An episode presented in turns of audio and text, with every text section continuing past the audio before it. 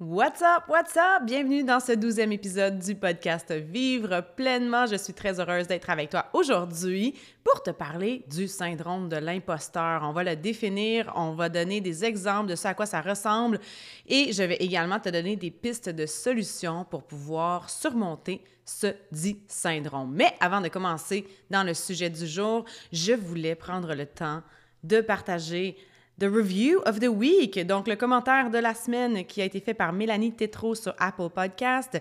Elle dit Merci Émilie pour tous ces conseils en or. Tu mets beaucoup de valeur dans ma vie et tu me permets de toujours grandir et devenir la personne alignée que je veux être. Tu nous apportes à faire de grandes réflexions. Tes sujets sont hyper intéressants. Merci de t'ouvrir et de partager toutes ces belles connaissances et expériences avec nous. Donc, merci beaucoup, Mélanie, d'avoir pris le temps de noter le podcast sur Apple Podcast. Podcast. On est à tout près de 14 000 downloads. Tu sais, moi, je suis nouvelle dans le monde du podcast. J'en suis à mon 12e épisode. Alors, j'apprends sur le tas, comme on dit en bon québécois, puis je pense que c'est une... Parfois, il faut, faut, juste se donner le temps d'être... le droit d'être débutant, débutante dans un nouveau domaine.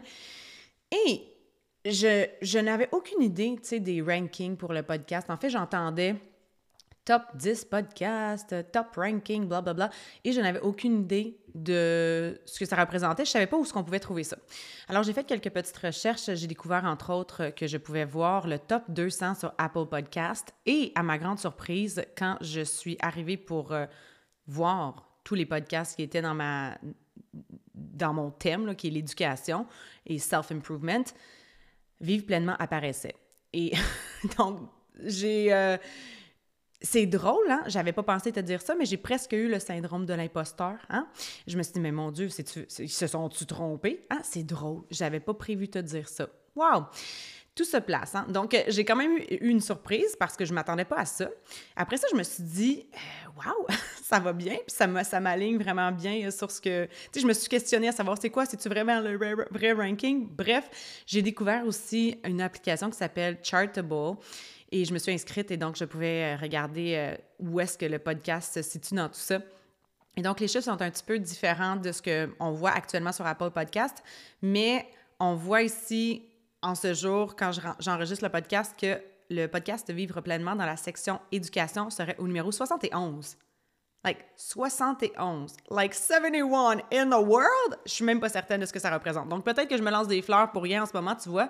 Je veux, je veux faire preuve d'humilité, mais je pense que j'ai envie de le célébrer quand même. Et dans la section self-improvement, le podcast serait numéro 42. Donc ça, c'est grâce à toi et à vous tous qui prenez le temps d'écouter le podcast, qui êtes au rendez-vous chaque semaine pour pouvoir l'écouter, quand vous le partagez dans vos réseaux sociaux, quand vous prenez le temps de noter le podcast, de mettre un commentaire, c'est ce qui donne encore plus de visibilité. Et parfois aussi, euh, ce qui fait en sorte que mon podcast va être, euh, va être présenté dans, euh, dans dans, ton, dans la plateforme dans laquelle tu écoutes le podcast. Donc, si tu es nouvelle, nouveau ici, bienvenue.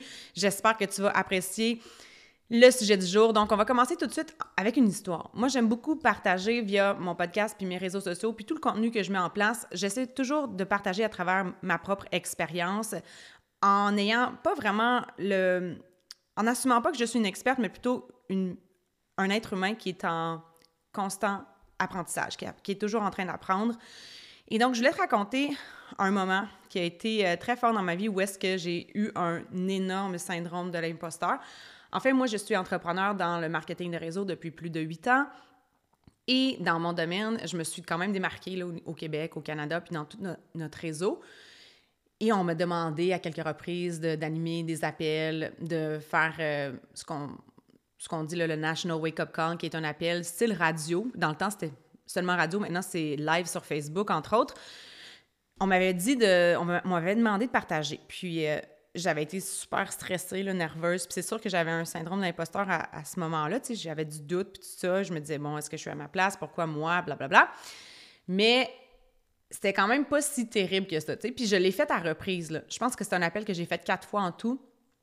Et il y a eu d'autres occasions où est-ce qu'on m'a demandé de présenter, par exemple, au sommet annuel devant des milliers de personnes et de, de partager soit sous forme de panel en tant que panéliste ou encore de présenter seul euh, dans le sommet francophone, etc. Donc, à plusieurs occasions dans ces moments-là, j'ai vécu un syndrome de l'imposteur, mais je te dirais que le moment le plus intense que j'ai vécu ce syndrome-là, c'est lorsqu'on me demandait, entre autres, de, de devenir, euh, de participer à un groupe pilote.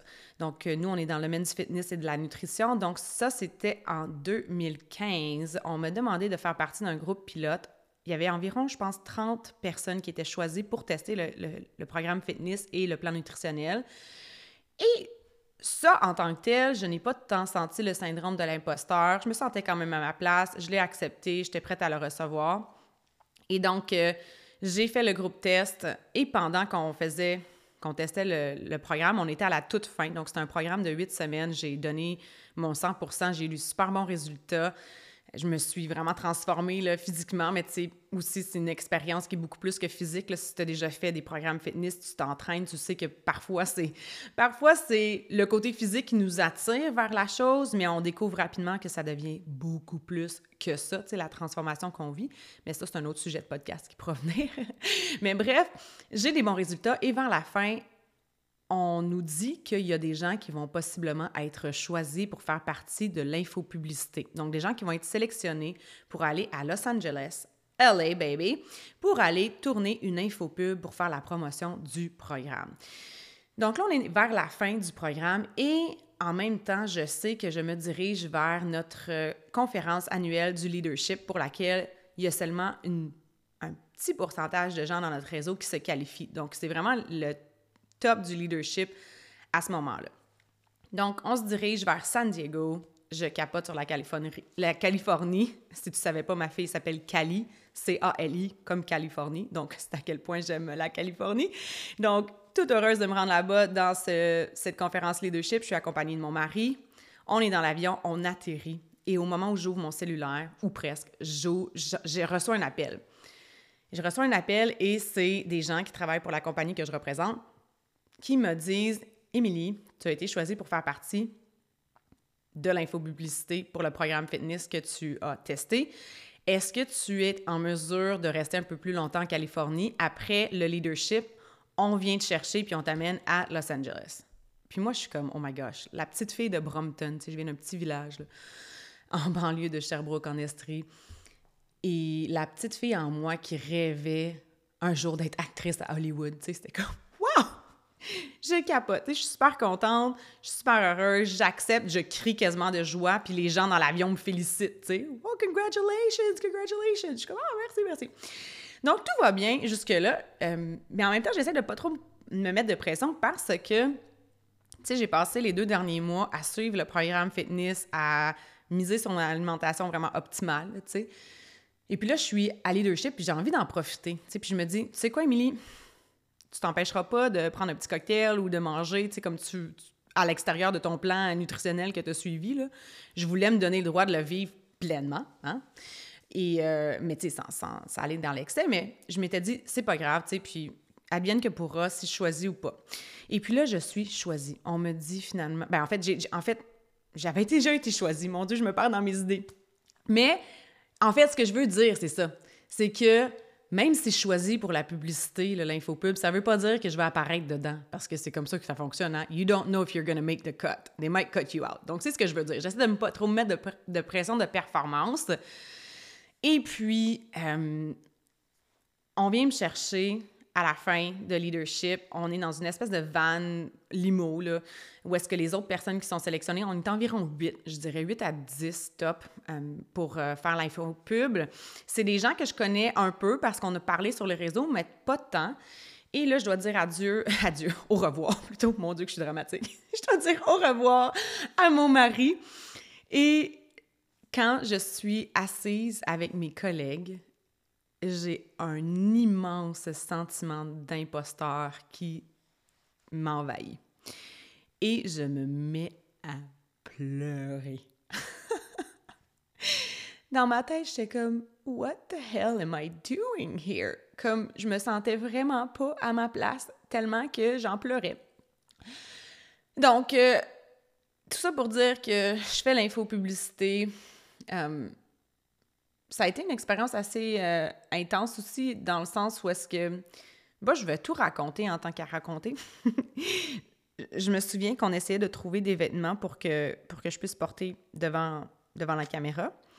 Et on nous avait dit, tu sais, amener des trucs, mais moi, j'avais appris que j'avais été sélectionnée, j'étais déjà rendue à San Diego. Tu sais, j'avais rien apporté pensant que j'aurais besoin d'une paire de jeans ou quoi que ce soit. J'étais en Californie. Et puis là, on essaie des trucs, puis il n'y a pas grand-chose qui me fait. Et finalement, on finit par trouver des trucs, quelque chose qui me fait. Puis, on t'en va voir, le, le, dans le fond, toi, tu t'en vas, voir le director, le gars qui filme, là, qui dirige tout ça. C'est dans un studio à L.A. C'est vraiment spécial. On était venu me chercher, puis c'était genre dans une bâtisse qui a l'air de rien de l'extérieur. Il y a comme pas de fenêtre, puis c'est une petite porte. T'es comme, oh my gosh, c'est comme, j'espère que j'étais à la bonne place, j'espère que c'est du bon monde. On ouvre la porte, c'est un giga studio. En tout cas, super impressionné, la petite fille euh, de mon petit village. Et puis là, on m'envoie devant le director. Et puis, OK, il approuve tout ça. Puis le lendemain, je pense que je tournais. Fait que le lendemain, je m'en vais tourner. J'ai mes vêtements, je suis devant la caméra. Et à un moment donné, le directeur arrête tout ça, puis il jase avec l'autre, puis c'est vraiment intimidant. En tout cas, moi, je l'ai vécu comme ça. J'étais... C'était big là, pour moi. J'étais What is going on? Qu'est-ce qui se passe? Et puis là, il me renvoie à la salle d'habillage. Puis j'étais là, What? C'est parce que là, il, avait... il était plus content, le directeur. Ça marchait plus. Fait que là, il essaie de me trouver d'autres vêtements à porter. Puis eux autres, ils font leur job, là. Mais eux autres, leur job, c'est de faire... Tu sais, ils veulent que tu that you look good. Mais moi, je suis comme en train d'avoir la pression. Je suis comme, OK, il n'y a rien qui me fait, tu sais. Puis je me rappelle avoir dit, je sais pas ce, que je peux faire, mais tout ce que je peux vous dire, c'est que je peux pas perdre cinq livres en ce moment. Tu sais, je m'étais comme vraiment mis une pression. J'étais là, ça y est, je fit pas parce que blablabla. Tu sais, imposteur, imposteur, je suis pas à ma place, tu vois. Puis tout ça, c'était comme des confirmations de mon syndrome de l'imposteur. Bref, finalement, je retourne devant la caméra. On finit par trouver quelque chose. Je me souviens quand je parlais, tu sais, puis moi, ma langue maternelle, c'est le français. J'ai appris à parler anglais beaucoup plus tard dans ma vie. Donc, déjà là, c'était un, défi supplémentaire de le faire en anglais aussi. Déjà d'être complètement à l'extérieur de ma zone de confort. Puis je me rappelle une fois, le directeur, il me dit ben, Tu peux-tu redire la même chose, mais pas avoir l'air si fâché J'étais comme OK. oh boy. OK. Donc finalement, on tourne tout ça. Imagine-toi donc tu sais, j'essaie de pas me mettre de pression, même si ça a été super difficile. Ben, ça a été quand même un défi, là, pour moi de vivre ça, tu sais, parce que j'aime ça partager ces côtés-là de nos histoires parce que parfois, on partage comme tout le côté glamour. Oh, wow, regarde, je suis dans une info pub, c'est donc extraordinaire, je suis allée à LA, oh my God, c'était Fashion Week, c'était extraordinary, et tout ça. Mais il y a aussi l'aspect, tu humain où est-ce que la quand on vit ce genre d'émotions-là, il y a toutes sortes de, il y a toutes sortes de choses qui se produisent. Donc, euh, je retourne chez moi, on part à Maui, on s'en va en voyage à Hawaï. Et quand je suis à Hawaï, l'infopublicité est lancée et devine qui est dans les premières secondes de l'infopublicité. C'est moi! Bref, tout ça pour dire que je m'étais mis une énorme pression malgré tout, même si je me disais que je me mettais pas une pression, je me sentais pas à ma place, puis finalement, tu sais, ben, I made the cut, j'étais dedans, tu sais. Fait que tout ça pour dire que le syndrome de l'imposteur, je vais te partager des trucs que j'ai trouvés dans des recherches, mais je voulais te partager ma propre expérience. Et ce que j'en conclus, c'est que le syndrome de l'imposteur, c'est quelque chose qu'on peut, auquel on, fait, on peut tous faire face. Et moi, ce qui m'a permis de vraiment surmonter ce syndrome-là, c'est de me mettre constamment dans des positions où je me sentais imposteur et de me prouver que j'avais ma place, de faire de mon mieux. Et ça m'a permis de développer ma confiance. Donc, à un moment donné, je me suis dit, ben coudon, ma compagnie me redemande de présenter, à chaque année, ils me demandent de faire partie du National Wake Up Call ou, de présenter au Summit. Ça, finalement, ça va bien, j'ai bien fait ça parce qu'ils me le redemandent. Fait à répétition, c'est un peu une, question de confiance. Où est-ce que je l'ai répété, je l'ai répété. Et là, j'ai eu des preuves, tu sais, ben voyons, Émilie, ça va bien, tu sais. Donc, j'ai fini par accepter, mais je pense que c'est aussi de défaire ce blocage-là. Puis ça, ça revient un peu à un concept que j'ai partagé dans un autre épisode avec nos croyances limitantes. C'est le concept du culte de l'humilité.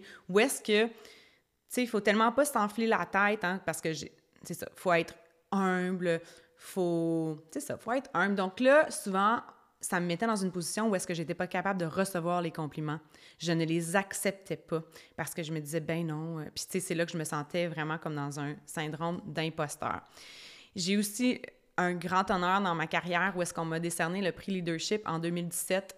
C'était un moment formidable que mon mentor et ami a sous vidéo. Puis même à ce moment-là, où est-ce qu'on m'a choisi, le sélectionné parmi des centaines de milliers de représentants de la compagnie pour être la personne récipiendaire du prix leadership, j'avais encore des doutes, tu sais. Puis je pense qu'à un certain point, les doutes, ça peut être justifié dans notre désir de vouloir bien faire les choses. Mais si ça devient maladif, que ça nous empêche d'avancer puis de profiter pleinement de la vie, mais c'est là que je pense que ça pose un problème. Donc, je suis allée faire quelques recherches par rapport au syndrome de l'imposteur.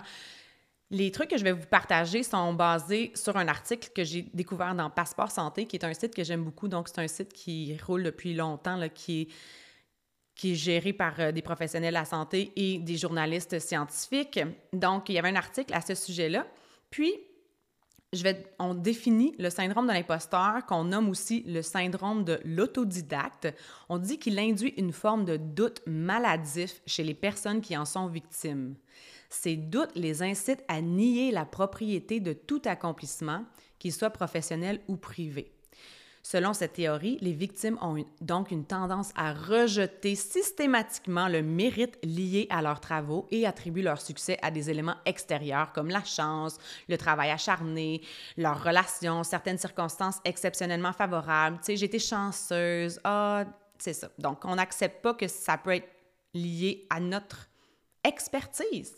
Ces personnes-là sont en doute permanent et croient duper leurs collègues, leurs amis, leurs supérieurs. Ils vivent en craignant d'être démasqué d'un moment à l'autre. C'est comme si je me disais, mon Dieu, si les gens savaient qui je suis vraiment, ils auraient dit, ben pourquoi qu'elle a fait partie de, ce de cette infopublicité-là? Pourquoi c'est elle la récipiendaire du prix leadership? Tu sais, dans le fond, s'ils me connaissaient vraiment, là, c'est un peu le syndrome de l'imposteur. On dit que c'est le syndrome de l'imposteur ou une expérience de l'imposture parce que le terme a été inventé en 1978 par deux psychologues, euh, Pauline Rose et Pauline Rose Clance et Susan Imes. Et depuis, ces deux psychologues-là ont déploré un peu le détournement euh, dont leur concept a fait l'objet parce qu'ils ne parlent pas nécessairement d'un syndrome, mais plutôt d'expérience à laquelle tout le monde pourrait être un jour confronté. Donc, quand elles ont déterminé cette expérience d'imposture, bien là, évidemment, éventuellement, ça a été détourné par, par un syndrome. Donc, c'est pas une maladie, mais plutôt un mécanisme psychologique. Donc, on a, c'est dû à l'impression de tromper, des mauvaises attributions, la peur d'être démasqué. Et ce, ce mécanisme-là provoque des sentiments divers. Il peut concerner les domaines professionnels, mais aussi le domaine familial, le cercle des loisirs, l'apparence physique, etc. On dit qu'il y aurait environ 62 à 70% de la population qui aurait expérimenté au moins euh, cette expérience de l'imposture et il n'y a pas de différence entre les genres. Donc, autant les hommes que les femmes peuvent en souffrir. Et cette crainte-là d'être démasqué, ça pousse l'imposteur lui-même à mettre au point des stratégies de défense, donc des mécanismes de défense. ces stratégies-là sont susceptibles de nuire à la santé des individus. Donc, on va noter généralement entre autres, l'investissement d'une trop grande énergie et d'un temps de travail trop important par rapport à la tâche demandée. OK? Donc, tu passes trop de temps à faire une tâche. Cela, ça, ça, permet à l'individu d'attribuer son succès éventuel. Hein? Si jamais la personne aurait du succès, elle pourrait dire Oui, mais c'est parce que j'ai travaillé beaucoup, beaucoup, beaucoup, et non dire Ah, c'est parce que j'ai des compétences réelles, ah, c'est parce que j'ai passé beaucoup de temps. Et donc, euh, en faisant ça, ça peut nous amener à souffrir à long terme puis faire un burn-out parce qu'on travaille beaucoup, beaucoup, beaucoup plus. Moi, ça me fait beaucoup penser au, perfectionnisme finalement. Dans le fond, je, réalise que être perfectionniste, c'est un petit peu une conséquence d'avoir le syndrome de l'imposteur. C'est comme le mécanisme de défense parce qu'on veut se dire Ah, j'ai travaillé tellement fort, j'ai tellement mis de temps. Puis c'est ça. Donc, euh, moi, en tout cas, ça m'a vraiment fait penser au syndrome du perfectionniste. Aussi, la personne qui se sent imposteur va se préparer à l'échec. Donc, euh, c'est une stratégie qui permet d'éviter la confrontation avec les félicitations des collègues, de l'individu, euh, mais ça ne concourt pas à l'épanouissement. Alors, comment on peut savoir si on souffre parfois du syndrome de l'imposteur? La réaction normale face au succès, donc si on se considère normal entre chevrons français, c'est la fierté, Hein, on peut être fier, la satisfaction personnelle, l'efficacité, la compétence, l'attribution, les attributions adaptées et méritées. Hein? On sent qu'on le mérite. Donc, ça serait une réaction normale face au succès. Les réactions pouvant faire penser au syndrome de l'imposteur, ben, on aurait une forte implication. Donc, comme, je l'ai mentionné précédemment, donc on, a passé beaucoup de temps, de l'humilité et une forte modestie. Et donc, c'est là quand on vient diminuer la valeur de nos mérites. J'en parlais dans le, podcast sur les croyances limitantes, sur le culte de l'humilité, où est-ce qu'on a tendance à diminuer notre mérite. Il y a un test que tu peux faire si tu veux savoir si tu as le syndrome de l'imposteur et je vais mettre le lien vers euh, le dit test. Donc, c'est quelques questions auxquelles tu peux répondre et tu accumules les points, puis ça va te permettre de savoir si tu vis avec, euh, avec ce syndrome-là ou si tu as expérimenté l'imposture dans ta vie. Est-ce qu'il y a des remèdes à tout ça? Qu'est-ce qu'on peut faire pour se départir, surmonter ce syndrome-là, bien, on dit que le traitement principal, ça consiste à retrouver la confiance puis à être réaliste sur sa valeur. Je te partage une liste de questions que tu peux te poser qui vont t'aider à surmonter ce syndrome-là, cette expérience-là d'imposture. Première question, qu'est-ce qui me rend unique? Donc, je t'invite à faire l'exercice. Qu'est-ce qui me rend unique? Quels sont mes principaux talents? Mon travail est-il en lien avec ce talent? Mon travail est-il cohérent avec mes valeurs? Quelles ont été mes dernières réussites?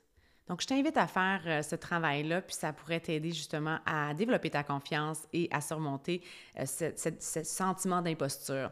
Il y a une autre technique qui consiste à écrire une lettre ou un email à quelques personnes dans ton entourage, donc des personnes à qui tu fais vraiment confiance. Donc, on, suggère de le faire à, à trois personnes, je crois, plusieurs personnes en fait, plusieurs personnes de confiance, mais on, dit de demander aux gens de nous partager nos trois principales qualités et les trois domaines dans lesquels on peut progresser. C'est intéressant, pareil, hein, parce qu'on s'ouvre à la possibilité de se faire donner des commentaires constructifs, mais je pense que si on est dans un... On vit dans un environnement où est-ce qu'en fait, si on souhaite s'améliorer continuellement, ça peut être très intéressant d'avoir le feedback des gens. Et de façon, si on le demande à des gens de confiance, ça, souvent c'est bien fait, puis je pense qu'on peut le recevoir, puis ça nous permet de vraiment nous améliorer. Donc ça, c'est un autre exercice que tu, euh, peux partager. Donc, il y a un, modèle de email que je te partage. Donc, euh, chère Marie, merci infiniment de prendre le temps de lire ce email. Ce n'est pas un message évident à envoyer pour moi, mais il est extrêmement important à mes yeux. J'apprécierais donc vraiment énormément que tu consacres un peu de temps à le lire. Ce message est uniquement destiné à un groupe de personnes de confiance. OK. Chacun de vous me connaît bien et me donnera sincèrement, je l'espère, son avis sur mes forces, surtout mes vraies faiblesses ou plutôt les domaines où je pourrais m'améliorer. C'est la première fois que je fais ce genre de choses, mais j'ai le sentiment que pour m'améliorer, cesser de douter en permanence de moi, j'ai besoin d'avoir un avis objectif. Et je vous en supplie, ne me ménagez pas et n'enjolivez pas la réalité. Je ne me sentirai pas offensée quoi que vous écriviez. Donc, c'est quand même un bel exercice, hein? ça porte à réflexion. Moi-même, je me dis, hum, OK, je pourrais peut-être faire ça, hein? mais je, te, dirais en toute transparence, là, ouais, je, ça me fait un peu peur de demander ça. Je sais pas comment tu te sens, toi, par rapport à ça, à cet exercice-là. Le ferais-tu? Est-ce que tu vas le faire? J'aimerais ça savoir. Laisse-moi savoir sur tes réseaux. Viens me partager avec moi. Dis-moi si tu le fais et ton expérience. Moi, je suis en réflexion. Je, je te dirais bien honnêtement que je ne sais pas si j'ai envie de faire cet exercice-là. Merci pour la suggestion à la personne qui a écrit cet article sur le syndrome de l'imposteur. On dirait que j'ai peur que la personne qui va me dire des choses à améliorer, ça va me faire sentir encore plus comme imposteur. Mais bref, tu vois, c'est un défi, ça me sort de ma zone de confort, donc euh, je mets ça sur ma liste de choses éventuellement à faire pour m'améliorer continuellement. Je sais pas si je suis prête à le faire tout de suite. Toi, dis-moi, vas-tu le faire? Je serais très intéressée à avoir ton feedback, donc euh, n'hésite pas à venir partager sur mes réseaux sociaux. Viens m'écrire, dis-moi ce que tu as pensé de l'épisode, ce que tu as particulièrement aimé. Est-ce qu'il y a quelque chose qui t'a accroché dans mon histoire que j'ai racontée? J'aimerais beaucoup te lire. Donc, viens m'écrire sur Instagram, Facebook. Merci encore une fois de partager le podcast, de prendre le temps de le noter. Et si jamais tu as des suggestions de sujets aussi, viens m'écrire. Ça me fait toujours plaisir de te lire. Sur ce, je te souhaite une excellente journée et on se reparle bientôt. Ciao! Merci d'avoir écouté cet épisode du podcast Vivre pleinement. Je t'invite à partager en commentaire ce que tu as particulièrement aimé du podcast et ce que tu t'engages à mettre en application dès maintenant. Pour encore plus d'inspiration au quotidien, visite mon site web au www.emilierobida.com et suis-moi sur Facebook, Instagram et YouTube. Partage cet épisode avec les gens qui pourraient bénéficier de ce podcast et rappelle-toi que ta vie est la somme de tes choix. Alors choisis intentionnellement.